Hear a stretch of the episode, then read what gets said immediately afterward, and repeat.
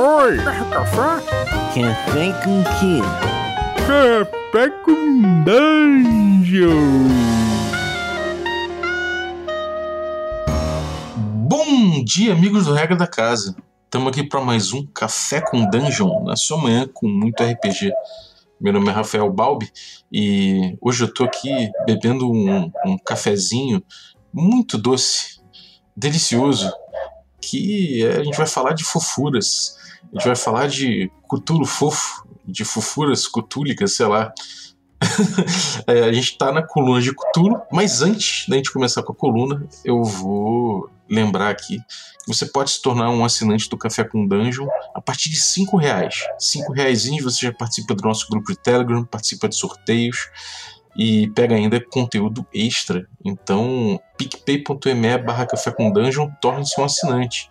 Vamos lá, HP Love Coffee, nossa coluna de Cutulo. Aline, toca aí. E aí, Balbi, estamos aqui para mais uma coluninha do HP Love Coffee, a nossa coluna cutúlica. E a ideia hoje é a gente falar de fofura cósmica. E aí, por causa disso, eu tô aqui tomando meu cafezinho com amigurumi de Cutulo, que inclusive foi minha mãe que fez. E ele é muito bonitinho e tá aqui apoiado na minha xícara. sério? É sério, depois eu vou até te mandar uma foto do meu amigurumi. e pra gente trocar uma ideia, então, sobre fofura cósmica, cutulo para crianças, enfim, né? Essas fofuras que existem com o nosso maior monstrinho do coração. A gente convidou e ele aceitou o nosso apoiador Ricardo Mate, esse com sua voz super sedosa. E aí, Ricardo, o que, que você tá bebendo hoje? Fala galera, bom dia, bom dia a todos que estão vindo. Eu tô aqui tomando meu xarope de groselha, bem doce, bem doce com as almas dos meus inimigos. Ô, oh, louco. O Ricardo, inclusive, foi um dos nossos apoiadores que criou o nome da coluna, né? Então, agradecemos também por esse detalhe. De onde surgiu essa ideia, Ricardo? Ah, bom, é, acho que vocês me conhecem bem aí do, do, do, grupo do café e sabe que eu adoro o trocadilho do carilho, né? e aí eu pensei que, puta, nome do Lovecraft, o que, que a gente pode fazer? Pô, Love Coffee, né? Vai combinar totalmente café com dungeon e tudo mais e foi, foi, colou, acho que a galera votou. Mas na real eu só queria qualquer, jogar qualquer ideia. Tipo, foi. Eu nem gostei tanto assim da ideia, mas se colou, pegou bem, pô, ficou legal. Eu achei que Café com Tentáculos que ia ganhar alguma coisa assim, e HP Love Coffee saiu lá na disparada, disparada. No, no grupo e depois no Twitter também. Foi realmente um. Olha, era, era, era o que eu tava torcendo, porque café com dungeon, café cutúlico, café não sei o que, ia, ia ficar cacofonia, hum. sabe? Então eu preferi um nome que não tivesse café. Então ganhou o Love Coffee, para mim ficou perfeito. Pois é, muito, muito bom mesmo. Adoramos o novo nome da nossa coluna. Mas, cara, é, a gente tava trocando ideia, né, esses dias, é, até no grupo mesmo do, do Telegram. E você, acho que foi você mesmo que trouxe o assunto, né, do daquele livrinho do alfabeto ABC com Cthulhu, não é uma coisa assim? Como é que, como é que é essa história aí, cara? Fantástico Alfabeto de Lovecraft. Fantástico Alfabeto de Lovecraft. Hum. Isso, a tradução aqui no Brasil ficou Fantástico Alfabeto de Lovecraft. É um, é um livrinho do, do, do, Jason Ceramella, Greg Murphy e o Bruno Dorigatti. Se não me engano, fez as ilustrações. Lá na gringa ele é, ele é chamado Seas for Cthulhu, que é o nome que eles caras deram lá. E, cara, eu bati o olho na Amazon e eu falei, eu preciso ter esse livro. É totalmente adequado às minhas ideias. Eu gosto bastante do, do, do tema. E, e, ele é bem ele é bem infantil, né? Ele tem umas ilustrações muito bacanas. É, eu, eu comprei ele para pequena, para mim, eu tenho dois filhos, né? Para minha mais velha gostar, ela adora livros e foi assim que ela aprendeu as letras do alfabeto. Ela realmente aprendeu o alfabeto com o fantástico alfabeto de Lovecraft. Exatamente, ela aprendeu. Porque eh, são, são várias páginas, cada página é uma letra do alfabeto e tem uma, é, uma rima, alguma coisa sobre algum personagem específico, né? Por exemplo, o C naturalmente vai ser Cthulhu. E, e eu achei genial. Eu até fui atrás da versão original depois que eu comprei o em português. É, mas assim, o, o, em português ficou melhor. A tradução, eu até nem, nem, nem tenho o nome de quem fez a tradução. Os caras mandaram muito bem. É, as frases são um pouco mais completas, tem muito mais detalhes. E, e claro que é um pouco diferente, né? As, as, iniciais de cada nome, de cada personagem são um pouco diferentes. Mas eu achei até melhor. Eu, inclusive, baixei. Tem para baixar de graça o Seas for Cthulhu no, no site dos caras. Mas eu achei que a versão em português os caras mandaram muito bem. Cara, você não tem medo. Não tem medo da sua filha começar a, de repente, começar a invocar o Cthulhu sozinha? Porque aprender a falar com Cthulhu Cthulhu é uma parada que me dá um certo arrepio. é, na verdade, cara, assim, eu no começo tem, tem algumas frases que, que podem induzir a um, um certo medo do mar, tipo a, a sessão de Dagon, ou Dagon. É, porque fala, né, que o, as profundezas é onde vive o, o, o Dagon, blá blá blá. Mas aí eu pensei, cara, eu acho que isso não influencia. Isso talvez no máximo vai mexer com a imaginação. Entendeu? Sim. E a gente lê de uma maneira que não é para assustar, né? A gente lê, pô, aqui tem o tal do Rastur, aqui tem o tal do Cthulhu, ele dorme lá no fundo do, do, da cidade de Rilé e tudo mais. E ela curte, é, um, é uma aventura fantástica. E nada além disso. É, então, eu acho que funciona. Funciona bem, principalmente quando as ilustrações são bonitas. São bonitinhas, sabe? Não, não é nada. não pega muito pro lado meio nervoso da coisa. É, eu, eu, acho muito maneiro, cara, porque na verdade essa, essa coisa do, do, do, do algo um pouquinho medonho tem, é, tipo, acho que é, é, parte da criação de todo mundo desde sempre, sabe? A gente tem, sei lá, comigo foi a Cuca. Eu tinha medo da Cuca quando era moleque. Sabe, tinha aquele álbum do, do sítio Copão Amarelo, com as músicas lá, até Gilberto Gil e tudo mais. E tinha música da Cuca, e quando começava eu ficava com medo mesmo. E era um medo saudável demais, sabe? Eu acho. Tinha a Matinta Pereira, você tem na, na no, no, folclore coisa que você conta pra criança que dá um medo. Eu acho que é, é importante ter uma dimensão de medo também, né? É, porque até se você for parar pra pensar em fábulas e contos e, sei lá, a história da Chapeuzinho Vermelho. Uhum. É uma história que é, é, assustadora, né? Você pensar que a menina tá na floresta e aí o lobo come a avó e aí toma o lugar dela. É uma coisa que se fica, caramba, né? Mas ele, ele pode ser apresentado para a criança de uma forma que seja talvez um, pouco atenuado, né, como o Ricardo mesmo falou, que conta aí de um jeito mais bonitinho, mais engraçadinho, mas talvez tenha uma mensagem aí por trás que que pode até ajudar a formar o caráter dela e ensinar ela como fazer rituais e coisas do tipo, né? Que, que é não, o objetivo, na verdade, é, o objetivo, na verdade, sempre foi formar uma cultista, né? É, não, uhum. brincadeira. Mas. Ué, não? É, é, mas eu acho que isso é uma parada bem legal de, mas só deixando bem claro, a, a, ideia não é assustar a criança, né? Uhum. Claro, é a, é a, gente inserir é, não só coisas bonitas e fofinhas, porque a, tanto a realidade quanto a fantasia é formada de coisas diversas. E, inclusive, foi engraçado que você falou do, do Chapeuzinho Vermelho. Eu contei a história do Chapeuzinho Vermelho para ela e eu não conseguia contar porque, tipo, tá, beleza, daí o lobo mal foi lá e comeu a vovozinha. Eu falei, eu nem sei como é que ele comeu a vovozinha inteira desse jeito. e, e, esse tipo de coisa, daí não, não fui tão explícito com, no ponto do, do, do lenhador abrir a barriga do, do lobo e não sei o que. Eu acho a história de Chapeuzinho Vermelho pior do que esse, é, uh, o que tem o conteúdo do, do Fantástico Alfabeto Lovecraft. Provavelmente mesmo, a, né? a, ideia que pode passar, mas daí assim, é, todo conto, conto de fadas e tudo mais, a gente tenta contar de uma maneira um pouco assim, a gente faz as nossas próprias versões, entendeu? E o, o, o Lobo Mal eu não consegui fazer uma versão diferente. Eu falei, não, é isso mesmo, a história é isso. É, o lobo mal vai lá e come. Eu nem entendo como é que ele come, porque depois ele a, a vovozinha sai inteira, eu nem sei como é que isso funciona, sabe? Não, não... A criança eu me perdi um pouquinho na hora pai, de contar a história. Como assim você tá me contando essa história? Você nem sabe o que acontece. Mas assim, você já conhecia esse livro ou você teve contato depois que você já, já tinha, né, os filhos? Como, como que foi, assim? Sim, é, eu, eu não, não conhecia. Acho que é, depois que a gente teve filhos, uh, aqui a gente fo focou bastante nessa questão de leitura, sabe? A gente tem assinatura de, de livros, inclusive, gente, então todo mês chega um ou dois livros para as crianças, é, e daí eu sempre, daí eu comecei a mudar o foco do que eu procurava, efetivamente. Mas apareceu num, meio que num anúncio assim da Amazon. Né, tipo de livros, talvez indicados para você, não sei o que, acho que eu tava pesquisando muita coisa de Cthulhu, eles estão sabendo. e, e daí apareceu e eu falei, nossa, é genial, é perfeito. E, e a questão de ser um alfabeto, eu acho que é, por mais que você não precise ensinar a criança a ler, efetivamente, né? Até porque minha, minha filha tem, vai fazer três anos agora, é, é interessante o contato dela e ela se interessa mesmo, de verdade, por letras, por, pelas histórias.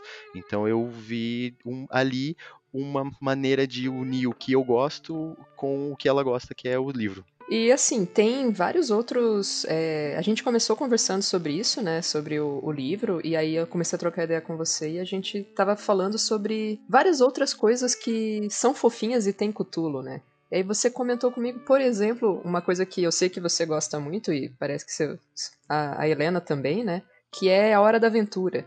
E a Hora da Aventura tem também um, um episódio lá que aparece o Cutulo, né? Como você que, você que conhece bastante disso aí, como outros desenhos, outras coisas que, que tem aí essa fofurinha cósmica. Pois é, a Hora da Aventura é, é ele mergulha demais na questão do horror cósmico mesmo. É, não horror no sentido, né, da mesma maneira que as histórias de Lovecraft, mas muito do da questão como a Terra, a Terra de U, que é onde eles vivem, é um pontinho no meio de um universo gigantesco, porque ele é, é, tipo tudo que passa por, por ali é mero acaso. Eles têm é, uh, alguns cometas de mudança que atingem a Terra e por isso as coisas mudam. Então, tipo, são coisas que vêm do espaço e afetam a vida na Terra.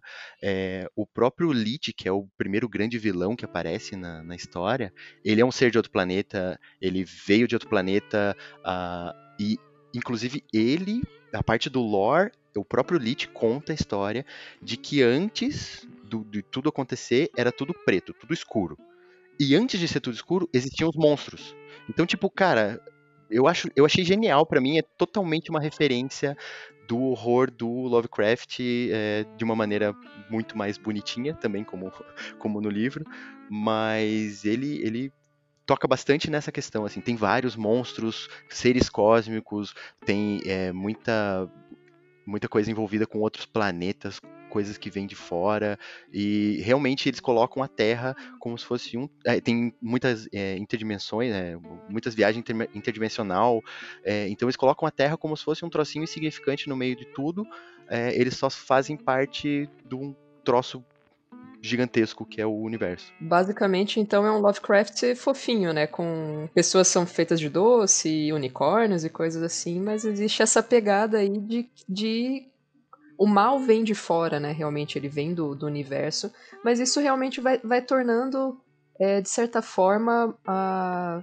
aproximando realmente né, o público infantil do desse universo do Lovecraft, né? Porque você não vai dar realmente um, um texto dele para uma criança ler, né? Então, existem essas formas de você ir despertando um certo interesse, né? É, exatamente. Eu, eu acho que, que isso é bem bacana, mostra de uma maneira um pouco mais leve, mas ainda assim, eu acho que eh, esse, o, o desenho em si é um desenho feito para criança e para para adultos, né? Eu acho que quem é adulto consegue perceber muito essa questão toda de como o universo acontece mesmo assim, mesmo com as coisas pequenas acontecendo na Terra.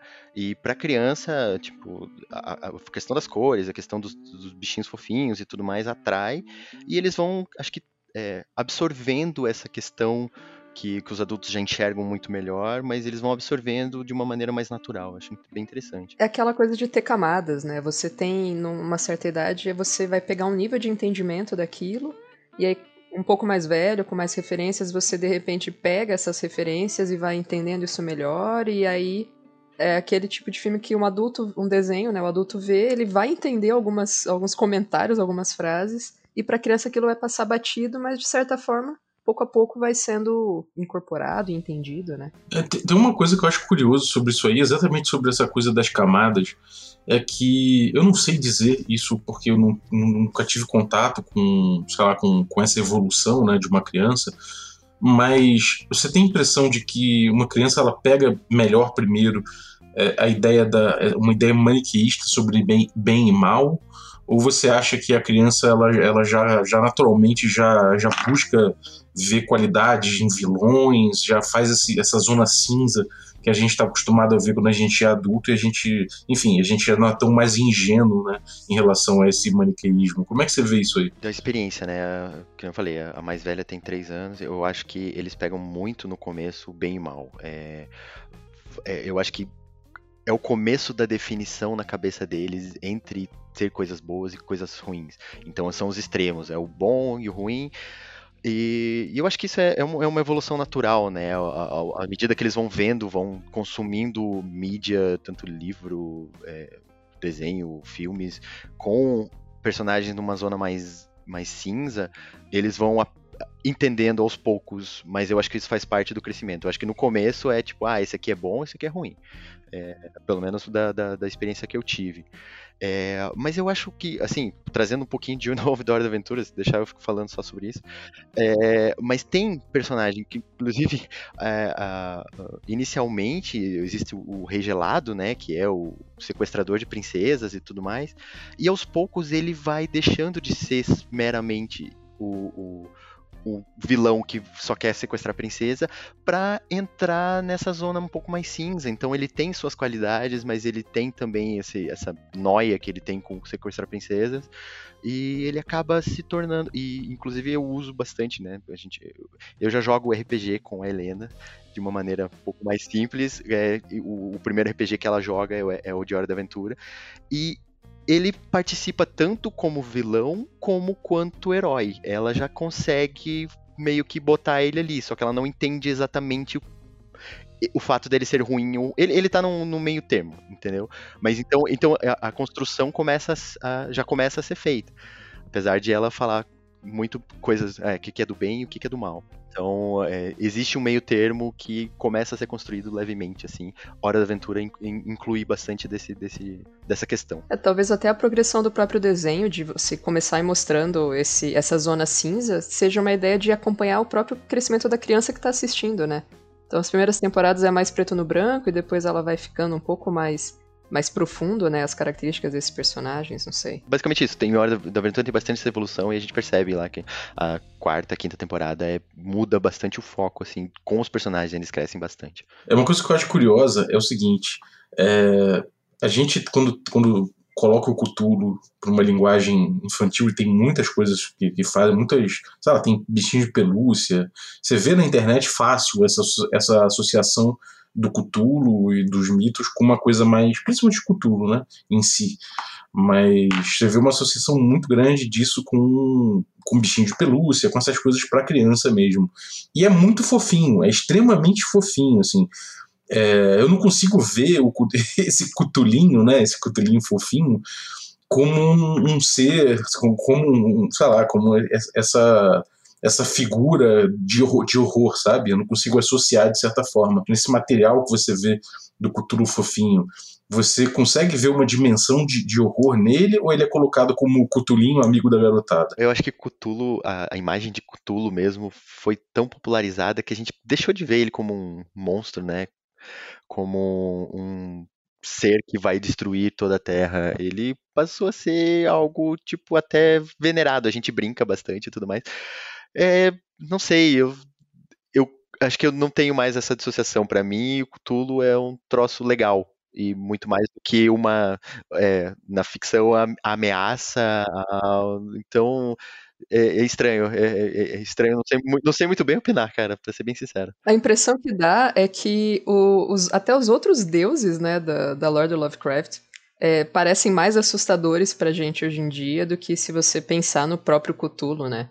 E, e você tem uma, uma, grande quantidade né, de, de produtos aí, realmente, como você falou, bichinho de pelúcia, bonequinho de crochê, tem joguinho de celular com, com o Cutulo fofinho, você tem história em quadrinho, tem os vários desenhos, né, que a gente até comentou da Hora da Aventura, ele aparece na abertura do Rick and Morty também, é, no South Park ele aparece, então realmente parece meio que não vou assim, não banalizou num sentido muito pejorativo, mas que é mais ou menos isso, sabe? Já virou uma coisa tão tão comum que essa associação com a origem dele, dessa criatura terrível, que quando despertava ia acabar com o mundo e tal, realmente a gente nem sente mais isso, né? Hum. É, no Fantástico Alfabeto tem, sei lá, a ilustração do, do Abdul aos, aos Haeds, né? É, aos, aos Hazeds, né? É, a, a minha filha fala que é difícil de falar esse nome mesmo. Você vai alfabetizar a criança com esse nome. Exatamente. Tem o bode negro e a representação deles é muito mais medonha do que, do que a do Cthulhu. Dá vontade de pedir, Cthulhu me ajuda. É, o Cthulhu é bem fofinho nesse livro, com certeza. É, é, maneiro. Falei agora do, dos joguinhos, né? Não sei se vocês já viram, mas o, tem uns joguinhos que você consegue baixar na, na Play Store mesmo, deve ter para Android também, que ele é tipo aquele Tamagotchi. Sim. E quem for velho vai saber do que eu tô falando. Quem for muito novo não, mas era um chaveirinho, né, que a gente tinha lá um, um animalzinho, um dinossauro, um negócio assim, que você precisava é, tá, três vezes por dia dar comida. É, você tinha comandos muito simples de jogo, né, de dar comida, limpar o banheirinho, dar banho, fazer carinho, e ele ia crescendo quase como um, pensa um Pokémon evoluindo, assim, né. E aí você ia cuidando dele para ele crescendo, e se você não cuidasse, de repente ele morria, né. E existe uma versão disso, por exemplo, do Cutulo. Você cuida do Cutulinho, junta o cocozinho dele e faz carinho para ele ficar feliz. Eu não sei se vocês já, já baixaram esse joguinho. Ele é muito. Assim, você acha super legal. Ele, ele vai crescendo, ele vai evoluindo, né? Mas assim, eu pelo menos eu baixei, eu mexi com ele meia hora e falei, ok, já enjoei disso. É, foi, o que aconteceu comigo também. Eu peguei por curiosidade, vi o gráfico, achei interessante, porque ele é todo monocromático a verde, assim, né? Então vai do verde clarinho até o. Isso, remonta bem esses antigos mesmo. É, exatamente. Mas não tem o saco, né? Então eu fiquei olhando com curiosidade só. Cutulo Virtual Pet. Né? É, bem isso. É, eu também baixei e durou uma semana. Ó, oh, você, você cuidou mais tempo, então. É, na verdade ele morreu, acho, né? Sei lá, alguma coisa assim. Eu não, não que eu tenha cuidado, mas uma semana depois eu desinstalei, porque acabei não, não, não mexendo o suficiente. Mas ele é, a estética dele é bem bacaninha mesmo. É, cara, parece que eles fizeram isso aí e até agora ninguém conseguiu criar o Cthulhu até ele ficar grande realmente, porque quando isso acontecer, o mundo acaba. é verdade. então é um teste para a humanidade isso, entendeu? Faz sentido. Tá aí, se você quer um bom gancho aí para Cthulhu, é, é, tá aí. Se você quer um bom gancho para Cthulhu, toma aí. Um, um, outro livro também que eu queria comentar, que eu não sei se vocês conhecem, que ele é lançado inclusive pela própria Chaosium, que é a editora, né, do, do Cthulhu lá no, nos Estados Unidos, que chama é, The Call of Cthulhu for Beginning Readers, né? É chamado de Cthulhu para leitores jovens. É, do que eu vi, não tem tradução para português, né? Infelizmente. Mas ele, ele é um livrinho que ele. Sabe o Grinch e os livrinhos lá do Dr. Seuss? Que é aquele, aqueles personagens com característica humanoide, mas tem a cara meio simiesca, assim. As ilustrações são claramente inspiradas nisso, sabe? Ele é um livro também muito bonitinho. Ele não é, talvez, tanto para criança, né? Você já, já parte aí de uma idade um pouquinho, talvez uns 7 anos, um pouquinho mais. Mas ele, ele faz aquelas rimas que são comuns também nos livros do Dr. Seuss, sabe? Então é aquele textinho que é tipo um poeminha sempre rimando duas palavras e vai, e vai recontando ali a, uma das histórias, eu não, não sei exatamente qual delas, né?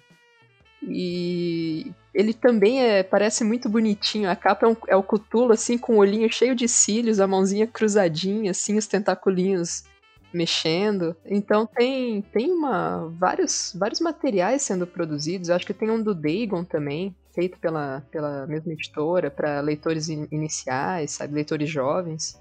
Eles estão apostando nisso, mas no Brasil parece que ainda não chegou muito, né? Esse material. Então, você falou de rima, eu lembrei de uma coisa que eu tinha medo quando era moleque. E que, cara, pra você ver, né? Como criança às vezes tem medo de uma coisa que, sei lá, às vezes não faz tanto sentido, mas que também você consegue olhar e ver que por trás daquilo ali que parece uma, sei lá, musiquinha de criança, pode ter uma coisa meio bizarra. Eu tinha medo da música do Pai Francisco, sabe? Pai Francisco entrou na roda, tocando seu violão. Pam, vem de lá seu delegado e pai Francisco foi pra prisão. Mas assim, quando eu era moleque tinha essa música, né? E aí, tipo, eu ficava, caralho, eu ficava morrendo de medo do pai Francisco. Primeiro porque ele foi preso. Ele tava na roda tocando violão, de repente ele é preso. Então, tipo, tudo bem, eu podia pegar uma outra visão do tipo, pô, foi preso injustamente e, e ainda tomou a costa da polícia porque ele vem todo requebrado, parece um boneco desengonçado. Mas ao mesmo tempo eu falava, cara, esse cara é um cara, tipo, ele, ele tem alguma coisa escondida, cara. Ele, é um, ele anda todo requebrado, parece um boneco desengonçado. Quando eu era moleque, eu, minha cabeça pirava com o pai Francisco, eu não queria ver esse pai Francisco nem fudendo, sacou? Você já criou o horror do pai Francisco. É, pra você ver como criança, cabeça de criança tem um horror incutido, né, cara? como é que como é como fazer horror cósmico para crianças, cara? Isso isso eu acho que é uma pergunta muito válida. A pergunta na verdade é você quer o horror cósmico para crianças? Você quer botar a criança com uma fantasia nihilista de alguma forma? Não sei, é uma pergunta válida, cara. Não sei, será que tem tem alguma valia para criança? É, talvez não seja tão interessante assim, né? Porque você quer que a criança durma um pouquinho, não tenha pesadelos e tudo mais, mas dá para brincar com alguma coisa, né? Que nem a gente falou, de, de, de contar que nem tudo é flores. Tem, tem algumas coisas que são um pouco mais. Mas aí já entrar nesse, nessa questão de deixar a criança paranoica, eu acho que é mais complicado. mas aí, eh, também entrando nesse aspecto fofinho do, do RPG, a gente pode falar também do chamado de gatulo, né? Que é um outro sistema fofinho, que trata de fofura cósmica, porque você tem gatinhos meigos que lambem a bunda e salvam o mundo de deuses antigos, né? Gatinhos fofinhos. Os gatinhos, gatinhos fofinhos. Os gatinhos fofinhos. Você já chegou a mestrar o chamado de gatulo pra, pra sua filha, Ricardo? Bem pouquinho, bem pouquinho. A gente, eu meio que testei o sistema com ela, digamos assim. A gente rolava dado, ela gostava de rolar dado, e a gente ficou fingindo que eram gatinhos dentro de casa fazendo coisas, né? Então não, não foi, não foi nada, não cheguei a entrar na, na questão do que, que eles combatem efetivamente. É, mas eu pretendo, com certeza. Tem inclusive uma sessão né, no, no livro de é, como mestrar para crianças, ele dá umas dicas, ele insere. E ele, eles mesmos falam, né, que talvez as crianças não vão combater é, os grandes deuses nem nada do gênero, mas elas vão se divertir sendo gatinhos e tendo talvez um adversário, alguma coisa que coloque elas no, no lore da, da, da parada toda. Mas eu ainda não testei pretendo testar. Quando eu era criança, eu ia para teatrinho e quando, sei lá, você via o, o, sei lá, o protagonista assim andando e aí vinha o, o vilão pelas costas, assim, ficava todo mundo, ele, ele de mansinho se aproximando, a criançada, a criançada ficava gritando: Atrás de você! Cuidado! Atrás de você! Todas as crianças gritavam isso, né?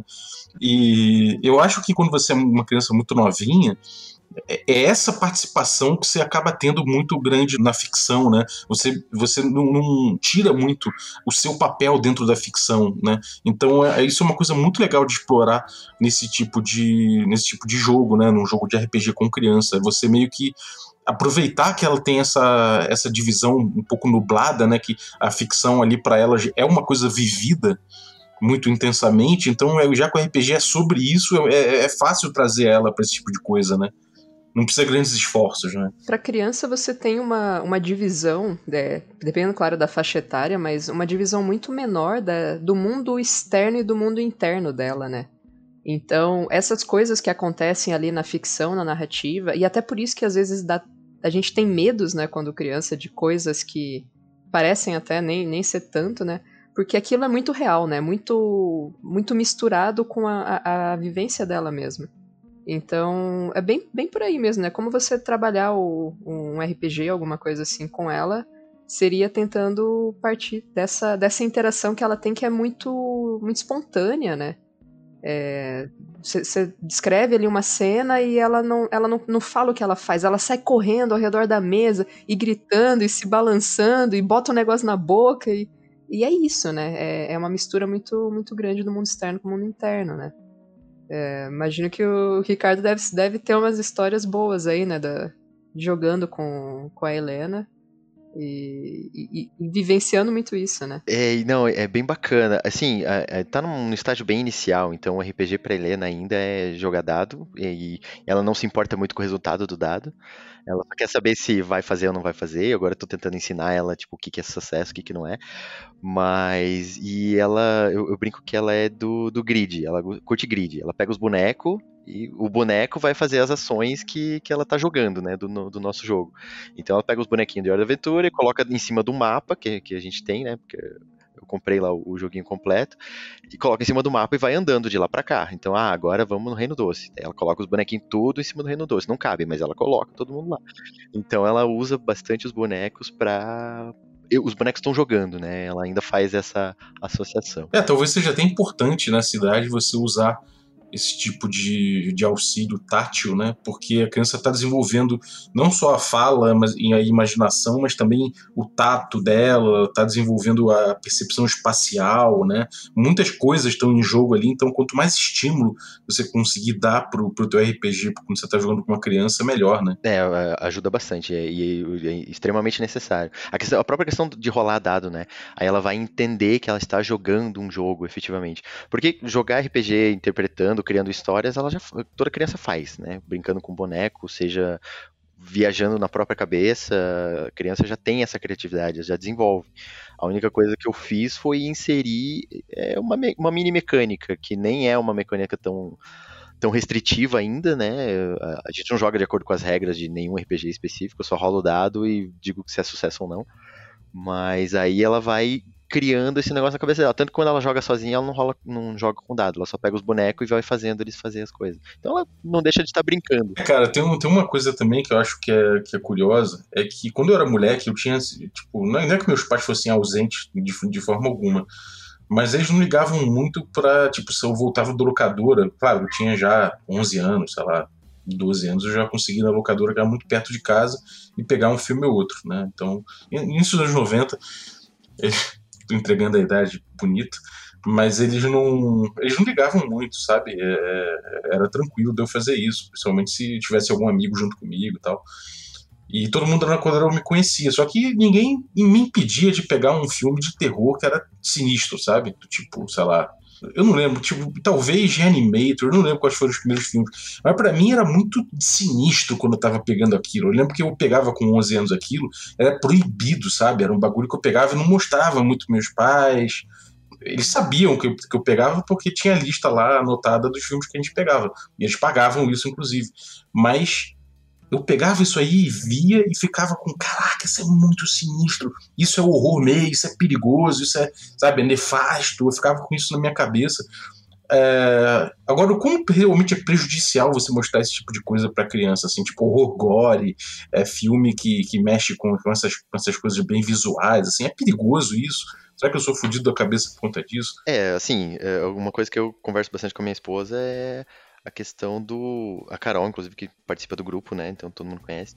Mas é, essa questão da, da a restrição de idade, ela não existe à toa, né? Ela tem ali, claro que existe, existe um, é um pouco uma, uma região meio cinza, assim, não é, ah, fez 13 anos, agora já tem maturidade para assistir essas paradas aqui, então pode botar Vingadores para criança assistir. Mas, ao mesmo tempo, é um, é um bom guia para você seguir, porque a criança absorve de uma maneira diferente, que nem você falou, né? Você assistia lá no teu quarto escondido e tirava, ficava pirando muito longe no negócio. Para você pode ter sido ok, mas sei lá, uma criança que tem algum, uh, alguma propensão a desenvolver algum distúrbio, alguma coisa assim, pode ser prejudicial, né? Pode ter terror noturno, pode ter pesadelos, pode ter grandes problemas. Então, a gente tenta seguir é, a gente tenta, mas eu, eu, já, me, já me quebrei aqui porque eu, eu a, a minha pequena assiste Hora da Aventura, a Aventura a classificação é 10 anos, né? Mas a gente tenta meio que seguir de uma maneira geral, a gente usa como orientação, a gente, o que a gente vai mostrar para ela, a gente assiste primeiro, até porque é muito novinha ainda, e eu acho que a, a nossa ideia é seguir isso daí para frente também. Claro que uma coisa ou outra dá para expor, é, desde que você tenha um certo controle para evitar qualquer trauma nesse sentido, que pode acontecer, né, cara? Já teve alguma vez que ela chegou para você e falou assim, que algo que você que ela viu, que vocês falaram, ela ficou com, com medo, que, que talvez foi um pouco pesado demais para ela? Ah, felizmente não. Felizmente não. É, o que a gente vê é a questão do principalmente voltando na hora da aventura, mas é a questão da violência, ela meio que naturalizou um pouco bater com espada. Entendeu? Isso eu achei, eu, daí toda vez que ela faz isso, eu penso, puta, tô, tô avacalhando um pouquinho, né? Aí eu tento né, dar um tempinho de Hora da Aventura, ou ensinar que isso daqui não é um troço legal, ela adora o fim porque o fim, né, dá espadada nos, nos inimigos, mata os inimigos, não sei o que, e daí eu falo, não, ó, veja bem, isso aqui é uma coisa de, de, de, mentira, né? Lá no Terra de Ula, o fim faz desse jeito, mas a gente aqui, a gente faz diferente. Tento, pelo menos, dar uma amenizada, mas foi aí que eu já senti que esse tipo de coisa pode acontecer. Felizmente não foi nada tão traumático, nada muito grave, mas a gente tem que tomar esse cuidado, né? Uhum. É, o dia que ela, o dia que você entrar no, no quarto e ela estiver fazendo um ritual, aí você vai ver. Não, mas daí eu sei que o, o processo de aprendizagem está completo, né? É quando eu mestro para criança, eu fico, eu fico morrendo de medo de, de tocar em alguma coisa que elas não que elas não curtam e, e, e, e começam a chorar e, ou fiquem realmente traumatizadas com alguma coisa. Então, tipo, é, é, difícil. Você tenta manter tudo num tom muito, muito animado, num tom muito, sei lá, muito lúdico, né? Essa coisa de evitar qualquer violência, né? Tentar significar diferente as coisas, mas e nunca aconteceu, graças a Deus, de, de ter um, um problema desse, assim, todo mundo ria muito e tal, mas é uma coisa que é um pouco complicada, né? Principalmente quando você pensa que, sei lá, a criança pode. Sei lá, tinha um amigo meu que ele, ele, ele tem medo de trans, qualquer transformação. Eu imagino quando ele era criança, novinha, se eu mestrasse para ele, botasse um, sei lá, um, um, cara virando um lobisomem, mesmo que isso fosse com uma cara fofinha, fosse uma aventura engraçada, podia ser que ele ficasse bolado, né, com aquilo ali durante a parada e como era uma criança podia, sei lá, chorar e tudo mais. E não, não adianta você fazer uma sessão zero, né? Quando, com criança normalmente é ali em cima, ali em cima você até pergunta, vocês têm medo de quê? O que vocês não gostam de ver e tal, mas é, nem a criança sabe direito, né? Pois é, porque eles têm pouco repertório até para saber dizer o que que assusta, né? Ou saber expressar em palavras que aquilo pode ser algo assustador, né? Então, apesar de ter toda essa fofurinha né, e tudo mais que a gente tá comentando tanto, é uma coisa realmente a ser bem pensada pelos adultos que responsáveis, né?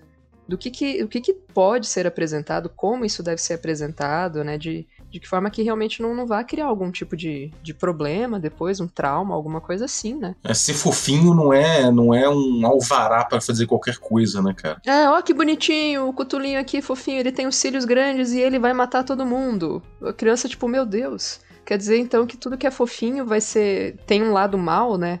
A, a coisa tem a cara bonitinha, mas vai me fazer mal é, ele vai vir de algum lugar. É, isso realmente é uma, uma coisa a ser muito bem pensada, né? Apesar dessa banalização que a gente tem de, de ter os monstrinhos fofos, é uma coisa que tem que ser bem pensada de como trabalhar, né, realmente. É, é até porque essa parte estética, ela não. Por, por mais que você possa significar que tal bichinho é divertido, na, aparência, às vezes o próprio comportamento dele, o jeito que ele é retratado é assustador. O estúdio Ghibli tá aí para provar, né? Exatamente. A gente assistiu algumas coisas ali, inclusive, eu fiquei pensando se será que não, não tinha pego com ela, alguma coisa assim. Mas felizmente não também. Então eu não tenho experiências ruins por enquanto. Eu acho que um pouquinho de exposição, desde que controlado, desde que você saiba, saiba mais ou menos o que tá ali, classificação indicativa serve para isso também. É, eu acho que é saudável. É, só não dá pra avacalhar. E também ouvir sua criança, né? Isso, é, exatamente. Eu, eu, lembro quando eu era criança que uma vez a, a gente pegou um, pegou um filme, um desenho, né? Um, um longa-metragem na, na, locadora, uma fita VHS, porque eu também entrego a idade, né? E eu não lembro a idade que a gente tinha, né? Mas é, eu e minha irmã a gente estava assistindo. Em um dado momento a gente parou a fita foi no quarto dos nossos pais e falou: a gente não quer mais ver isso porque a gente tá com medo. e aí minha mãe, não, parou, parou tudo. Foi lá, tirou a fita, não precisa mais ver, né? Ah, e a gente, a gente tava chateado de falar que não queria assistir, porque a gente sabia que pagava para pegar o filme, sabe? Então a gente até conversou meio que antes daquilo, falou assim, pô, mas a gente não vai ver e tal, sentindo uma culpa até, né? E aí pagou por aquela, aquela fita e a gente agora não vai assistir isso, né?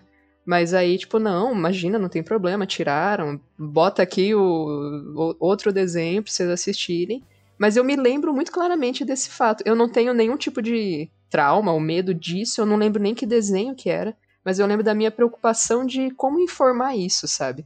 Então talvez ter esse diálogo aberto, né, com, com as crianças, de falar, de ó, se, se ficar com receio, tem que falar, não, não tem problema e tal, seja um, um bom caminho para introduzir a fofura cósmica mesmo. Uhum. Uma coisa também que, que rola é a vontade de sentir medo, sabe? Eu lembro quando eu era moleque também, eu, eu não tenho uma memória específica, dizer, até tenho memórias específicas sobre isso. Mas desde muito cedo eu queria, eu queria me expor ao medo, sabe? Eu queria, eu buscava isso, eu acho que é um processo de autoconhecimento da criança, né? Então eu lembro que eu gostava de, de ficar até mais tarde e ver, sei lá, é, Globo Repórter sobre comunicação com espíritos. Eu ficava me borrando de medo. Transcomunicação, um rádio lá, de repente uma mensagem do além. Eu falava, caralho, quando a TV saía do ar, eu ficava louco de medo, sacou? Mas ao mesmo tempo eu queria, eu não perdia um, sabe? E mais que meu pai e minha mãe falavam, pô, você vai ver de novo isso aí, cara? Eu falava, cara, eu preciso ver, sabe? Eu falava, não, então não vou ver não. E aí ia lá, secretamente via, porque eu queria me expor ao medo, eu queria ficar com um cagaço, sabe? Pô, eu lembro que essa da transcomunicação devia ter oito anos, cara. Oito anos. É, então tem uma idade ali que você já tem uma noção, acho, de que, né, pô, quero, quero sentir esse negócio. Eu lembro que também quando eu era pequeno, não sei se eu tinha. Eu tinha uns 8, 10, talvez no máximo 12. Eu gostava de assistir o Cine Trash. Eu era viciado naquele negócio, cara. E era tipo assim, tinha uns muito idiota, tipo um cérebro que fugia de um laboratório e explodia tudo e era tosco pra caramba. Mas tinha uns de, de sei lá, serial killer, negócio, os caras decapitavam a galera e eu, aquele lá, aquele, aquele troço me dava medo, assim, eu ficava meio cabreiro. Ficava pensando, puta, mas e se acontecer aqui, né, cara? Cine Trash! Pô, Cine Trash era foda. É. Mas é esse negócio, então, tipo, eu acho que chega uma, uma hora que a criança busca, a criança vai atrás, criança, ou eu acho que cabe aos pais é, analisar, ver bem isso e ver o que, que a criança quer e, sei lá, permitir dentro de uma, um ambiente razoavelmente controlado. Até porque, né, se a gente for parar para pensar, quando a gente era jovem, né, criança, adolescente, a gente tinha os nossos meios de pegar essa ir lá na locadora, pegar o filme, assistir na casa do amigo, não sei o quê. Hoje em dia com a internet, não adianta você tentar muito proibir também esse contato, né? Claro, a partir de uma certa idade. Porque mesmo proibindo muito, o, a informação de alguma forma ela vai chegar, né? Então, é, ter esse diálogo realmente é, é, é, é melhor, acho que é a melhor opção. É, ainda tem uma coisa que é a própria imaginação, né, cara? Você, pelo menos quando eu era moleque, eu criava meu próprio terror na minha cabeça sozinho às vezes, sabe? Eu tinha aí o meu primo uma vez que a gente, a gente, pô, a minha tia avó, a minha, é, minha, minha bisavó morreu. E a gente, pô, é comum, né, meu primo, então também era avó dele, e a gente ficou impressionado com aquilo, foi a primeira pessoa próxima da gente que morreu. E a gente ficou, ficava viajando em cima, a gente já sabia de fantasma, será que a vovó virou um fantasma, não sei o quê. A gente ficou criando essa parada na nossa cabeça, assim, falando sobre e se cagando, porque chegou de noite, a gente foi pegar um colchão para ele dormir, e o colchão ficava lá na área, nos fundos da casa. E a gente foi e bateu um vento daqueles que fez. E, e, e, e voou, né? O vento uivou. E a gente voltou correndo com o um colchão na cabeça e gritando: Valéia, Valéia, Valéia. tipo, como se ela estivesse tentando falar com a gente, cara. E, e, sabe, não tinha filme nenhum, a gente não viu nada. Foi só a nossa cabeça que ficou viajando, sabe? É, é muito doido, assim, como, como criança cria o próprio terror também, né? Cria, cara, cria. É, falando desse negócio, eu, eu lembro de uma história também que a gente, cara, algum amigo, algum vizinho morava em prédio, né? Típico piada de prédio. É, aí algum moleque falou assim, cara, tem um jeito de chamar morcego. Vamos lá, vamos descer lá no, no parquinho, vamos chamar os morcegos. Daí ele pegou um pedaço de bambu bem grandão, assim, a gente começou a fazer. E cara, não sei, a gente criou aquela noia na nossa cabeça que uma hora a gente olhou pro lado e todo mundo viu um morcego encostado na parede. E aí a gente saiu correndo, se cagando, não sei o que, não voltou lá para falar naquele dia. E cara, eu tenho certeza hoje em dia que não apareceu porra nenhuma. Mas naquela hora, naquele momento, a gente criou essa fantasia toda aí e, e, a gente buscava mesmo, que nem você falou, essa parada. É bem doido. Isso que é muito louco, né? Você, você junta umas crianças e aí uma delas fala: Você viu que ali tinha um, um, um homem no muro olhando pra gente? Tipo, inventa uma coisa e de repente todo mundo confirma confirma que aquilo realmente aconteceu. Não, é verdade, eu vi também, ele tava lá, ele era assim, aí todo mundo né, já cria realmente esse imaginário coletivo, né? É muito, é muito engraçado. Na minha cidade tinha a história que tinha um parque bem no centro da cidade e que um cara tinha morrido lá, e se você caminhava eh, perto da, da cerca, assim, que delimitava o parque, tal horário você conseguia ver ele andando entre as árvores, uns negócios assim. E todo mundo confirmava que já tinha visto. Era muito engraçado. Ou seja, tem mídia pra esse tipo de coisa, né? De, de, de horror fo- é, fofinho, razoavelmente. E, e criança, tem sempre criança buscando algum tipo de, de aventura nesse sentido. Então acho que faz total sentido, cara. É, né, talvez quando a gente era criança não era tão fofinho assim, né? Mas o, acho que o horror sempre, sempre esteve aí de alguma forma vinculado, né? Quanto mais a gente vai crescendo, é, de alguma forma ele vai tomando mais corpo mesmo, né? Algumas pessoas gostam muito, né? Que nem o Balbi, claramente é um, um cara que adora terror desde criança. Tem gente que já não curte, né? Que não gosta dessa sensação de sentir medo. Mas esse mercado existe, né? Inegável. Acho que fechou. Ricardo, algum últimas palavras antes da gente começar o ritual? É, então, o ritual vai começar daqui a pouquinho, né? As crianças estão me esperando, mas é, eu acho que. ah, não era esse ritual. Ups, foi mal.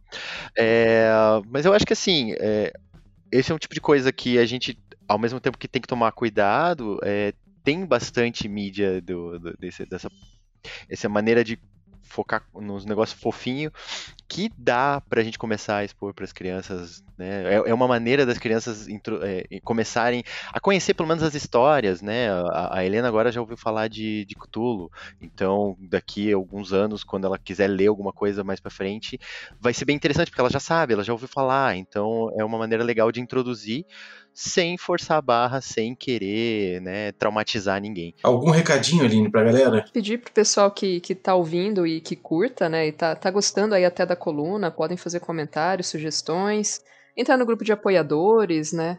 Pra ajudar a gente a continuar crescendo.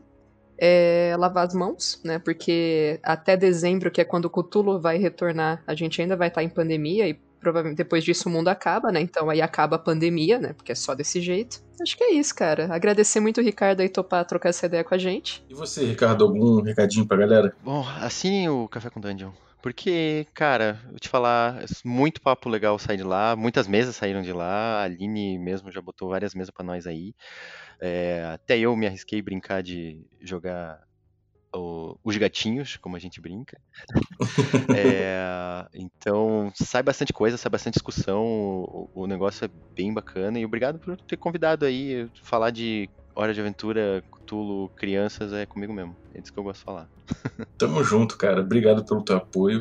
E eu queria agradecer você que ficou ouvindo e também a galera que, junto com o Ricardo e com a Aline, tornam possível essa aventura de podcast aqui. Queria agradecer os café expresso, aos café com creme e aos nossos café gourmet, o Biratão Augusto Lima, o próprio Ricardo Mate, Adriel Lucas Balheiros Rodrigues, Rafael Cruz, Erasmo Barros, Abílio Júnior, Francioli Araújo, Rafael Caetano Mingorance, Xerxes Lins, Pedro Cocola, Ulisses Pacheco, Daniel Melo, Matheus Hamilton de Souza e Denis Lima. Galera, muitíssimo obrigado ao apoio de vocês.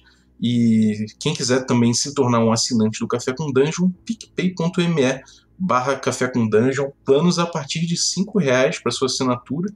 E também concorra a sorteios, participe de workshops, das mesas que a galera organiza aí espontaneamente. E também é, pegue conteúdo extra, né? Porque tem conteúdo extra aí se, se materializando toda segunda e não só segunda, de vez em quando eu mando outras coisas também. Então é isso aí, cola com a gente, um abraço e até a próxima.